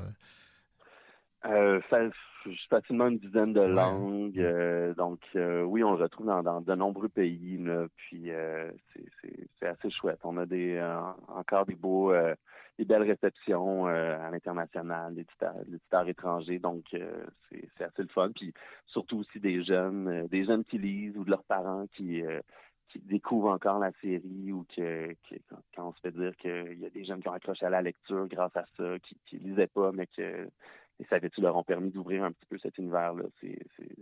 ça, fait, ça fait du bien entendre. Bon, maintenant, Michel Quintin euh, a une autre euh, série euh, à succès. Ça a vu le jour en, en 2010, Les, les Dragouilles. Ça aussi, là, c'est un succès d'estime et un succès de vente. Oui, effectivement. les, les Dragouilles, c'est une des, des, des, séries qui connaît un, un grand succès à la maison d'édition, en fait c'est une série de, Karine Gotto et Maxime Cyr. Euh, puis euh, c'est assez éclaté, en fait. Donc, je, pense que ça fait partie un peu du, du, succès. Ça fait partie aussi, ça a été des au, départ, euh, convaincre un peu tout le monde que, que, ça vaut la peine de, de l'essayer ça a été un, défi euh, quand je pense un peu à la, la, chaîne du livre. Il y a beaucoup d'adultes, de filtres adultes, parce que le, concept est assez euh, flyé. Je peux me permettre l'expression. C'est des, des, patates dragons, en fait, euh, qu'on retrouve à travers le monde. Donc, on visite, euh, on découvre, en fait, des villes avec les patates dragons. Puis, en fait, c'est du documentaire, un peu comme Savais-tu pour les animaux. Les mm-hmm. dragons, ils le sont un peu pour pour quasiment la, la, géographie, la diversité culinaire, euh, artistique et compagnie. Donc, on apprend plein de choses de, sur, différentes villes, puis c'est très, très drôle, en fait. Donc, euh, aujourd'hui, oui, c'est encore un, très beau succès. D'ailleurs, on les voit maintenant, euh, il y a la, la version... pour les pour les tout petits qui s'appelle la petite dragouille qu'on mm-hmm. retrouve maintenant à la, à Radio-Canada, sur tout.tv, donc euh, notamment. Donc c'est le fun de voir maintenant l'univers qui est quand même euh, repris aussi, décliné dans le, sous d'autres sous d'autres plateformes en fait. Exactement. Bon, le, le, succès des éditions euh, Michel Quintin, on l'associe beaucoup évidemment à Alain M. Bergeron et à, à Sampa. Et évidemment, on ne peut passer sous silence cette série de bandes dessinées à succès, Gibi. Euh, c'est effectivement Gibi, c'est le, bébé de, de Sampar, en fait. Euh, donc, c'est un, personnage que Sampar a imaginé quand il avait euh, aux environs de 10 ans. Là. donc, très, très, très, très tôt, il dessinait déjà un personnage qui ressemblait au, au Gibi d'aujourd'hui, en fait. Donc, puis bon, il y, a, il y a quelques années, Sampar a décidé de lui donner vie pour vrai, puis il a, créé la BD officiellement, en fait. Donc, et puis oui, c'est une, des bandes dessinées qui, euh, plaît beaucoup euh, au public. Je, dirais aux jeunes, mais en fait, il y a même aussi euh, beaucoup d'adultes qui, aiment l'univers. C'est un univers dans les souvent de, monstres, peuplé de monstres, qui est un, super héros avec des, super pouvoirs. Donc c'est assez chouette et divertissant. Puis encore une fois, ben, les, les, les, illustrations de Sampar sont assez irréprochables, donc euh, c'est facile de se plonger dans son univers. Oui, je, je, je, peux témoigner, étant moi-même un fan. Maintenant, euh, Stéphane Baudin-Quintin, euh, les éditions Michel Quintin ont élargi leur spectre en ajoutant évidemment des, des romans pour adolescents, et ça, c'est une catégorie qui prend de l'expansion chez vous. Exactement. Donc, c'est bon, on, publie quand même depuis 40 ans, donc il y en a eu dans le passé des, des, mm-hmm. romans quand même pour euh, une variété d'âge, mais euh, c'est un créneau qui euh, qui aujourd'hui prend un peu d'ampleur quand même dans notre catalogue. Donc on, on, a des ben, en fait des des, des, des, auteurs ou en fait même beaucoup des autrices ces, ces, derniers temps qui, qui écrivent des, des super euh, séries. Donc, euh, entre autres, en ce moment, il y a le premier rendez-vous euh, d'Alexandra La Rochelle et Louis mm qui, euh, qui plaît beaucoup. Donc, c'est une série de six titres donc on va qui va bientôt se, se clore d'ailleurs au printemps prochain. Donc, euh, sinon, il y a Karine Paquin également qui écrit euh, pour, euh, pour, pour les adolescents, Ariane Charland, bon, et, et j'en passe. Mais oui, c'est un, un créneau qui bon, qu'on, a beaucoup de plaisir à développer aussi. Puis c'est, le fun de travailler avec, avec ces gens-là. Donc, on, on continue. Ben voilà, donc vous continuez pour encore plusieurs années. Vous avez 40 ans. C'est c'est tout un, tout un parcours. Euh, donc, les, visions, vous avez plein de projets, j'imagine, pour les, les prochaines années? Euh, oui, euh, en fait, il y a, il y a même il y a, y, a, y des petites surprises qui s'en viennent aussi. Malheureusement, je peux pas en parler aujourd'hui, mais mais mais c'est très hâte. Mais en fait, oui, on continue justement donc dans des, des, des projets des, des projets autant euh, de guide nature qui se poursuivent pour faire découvrir la faune euh, et la flore euh, de, de chez nous en fait à, à tout le monde mais aussi euh, il y a des projets très ludiques euh, en en BD en album en roman. Mais on aime ça aussi avoir toujours été d'avoir des, des collections qui vont avoir un un, un contenu euh, qui nous permet d'apprendre aussi autant en album ou nous sensibiliser à des euh, à des causes. Je pense à une, des collections que, que j'aime beaucoup aussi qui, s'appelle La ferme de la haute cour. C'est des albums pour les tout petits mais qui vont parler Oui, c'est de, beau, ça. Ça, j'aime de beaucoup cette sujets série-là. sociaux. euh, c'est ça, de- d'enjeux des fois, euh, entre autres le, le consentement, euh, la différence. Le droit de euh, vote et tout ça. Là. oui, exactement. Donc, on, on cherche encore euh, et toujours à avoir des, des thématiques qui vont permettre aussi de, ben, de grandir, d'apprendre, mais aussi de, de divertir finalement. En tout cas, on vous souhaite plusieurs belles années devant vous.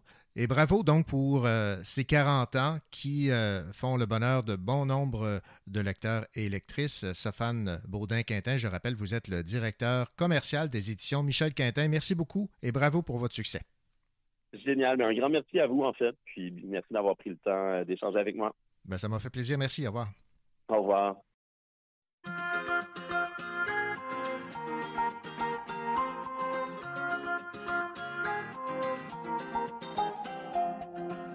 Dans ce nouveau monde qui tombe, je me demande si je tends la main, vas-tu au moins me regarder? Dans ce nouveau monde au sourire en en plaqué, la terre s'arrête, est-ce qu'on pourra se parler? Oh maman, sommes-nous de taille? Ou sommes-nous le bétail? Oh maman, un feu de paille condamné. Oh maman, la peur m'assaille, compas du samouraï. Oh maman, malgré les failles, je ne peux laisser tomber. Si je l'oublie,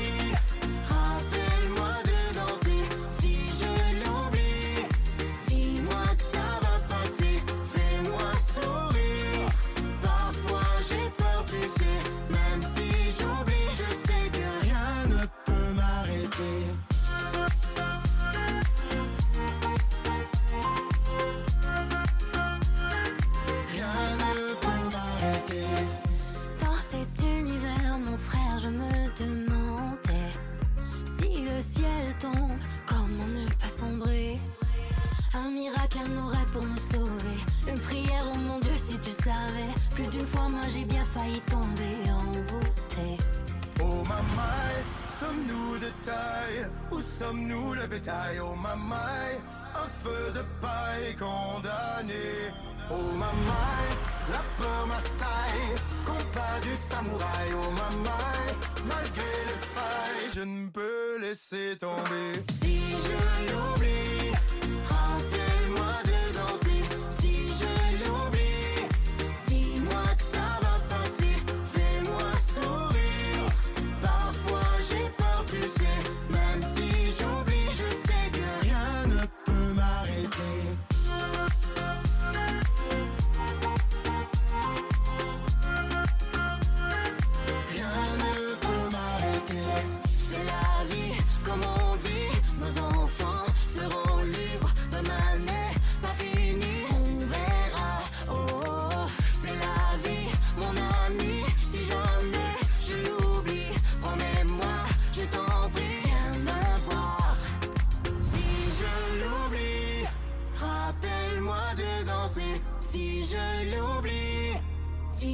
que ça va passer. Fais-moi sourire.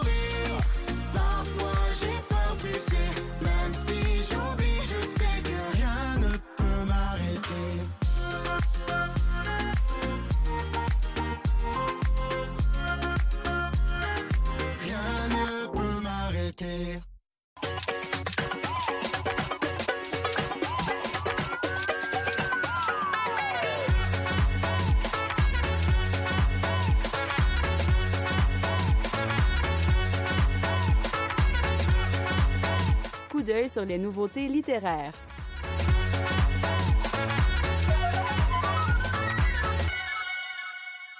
L'autrice Léa Artémise signe un premier roman chez Héliotrope. Écoutons Annie Goulet résumer l'intrigue de ce livre qui a pour titre Un grondement féroce. Léa Artémise, c'est tout à fait avoué, elle a un petit côté Japrizo dans son écriture. D'ailleurs, son roman, il est dédié à un personnage de Japrizo, donc ça donne un peu le ton.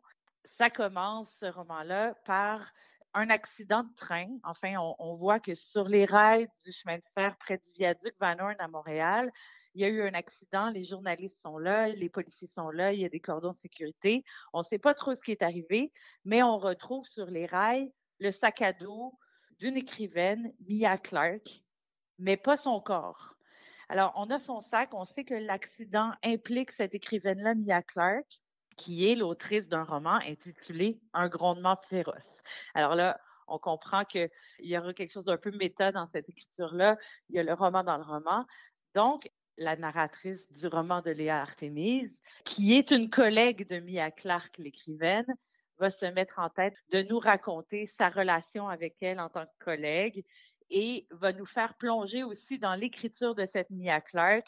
Donc, on va avoir accès au texte Un grondement féroce qui raconte la vie de Van Horn, qui a été parmi ceux qui ont développé le chemin de fer à Montréal. Donc, euh, le mystère de sa disparition va être plus ou moins éclairé par ce qu'a à nous en dire la narratrice, à qui on ne peut pas se fier nécessairement à 100% mais j'en dis pas plus parce que c'est difficile de, c'est difficile d'aller plus loin dans le résumé. Mais c'est un livre plein de mystères aussi, mais où on replonge dans l'histoire en plus des chemins de fer à Montréal. Donc, c'est absolument fascinant. Vous entendiez Annie Goulet des éditions Héliotrope parler du roman Un grondement féroce de Léa Artémise.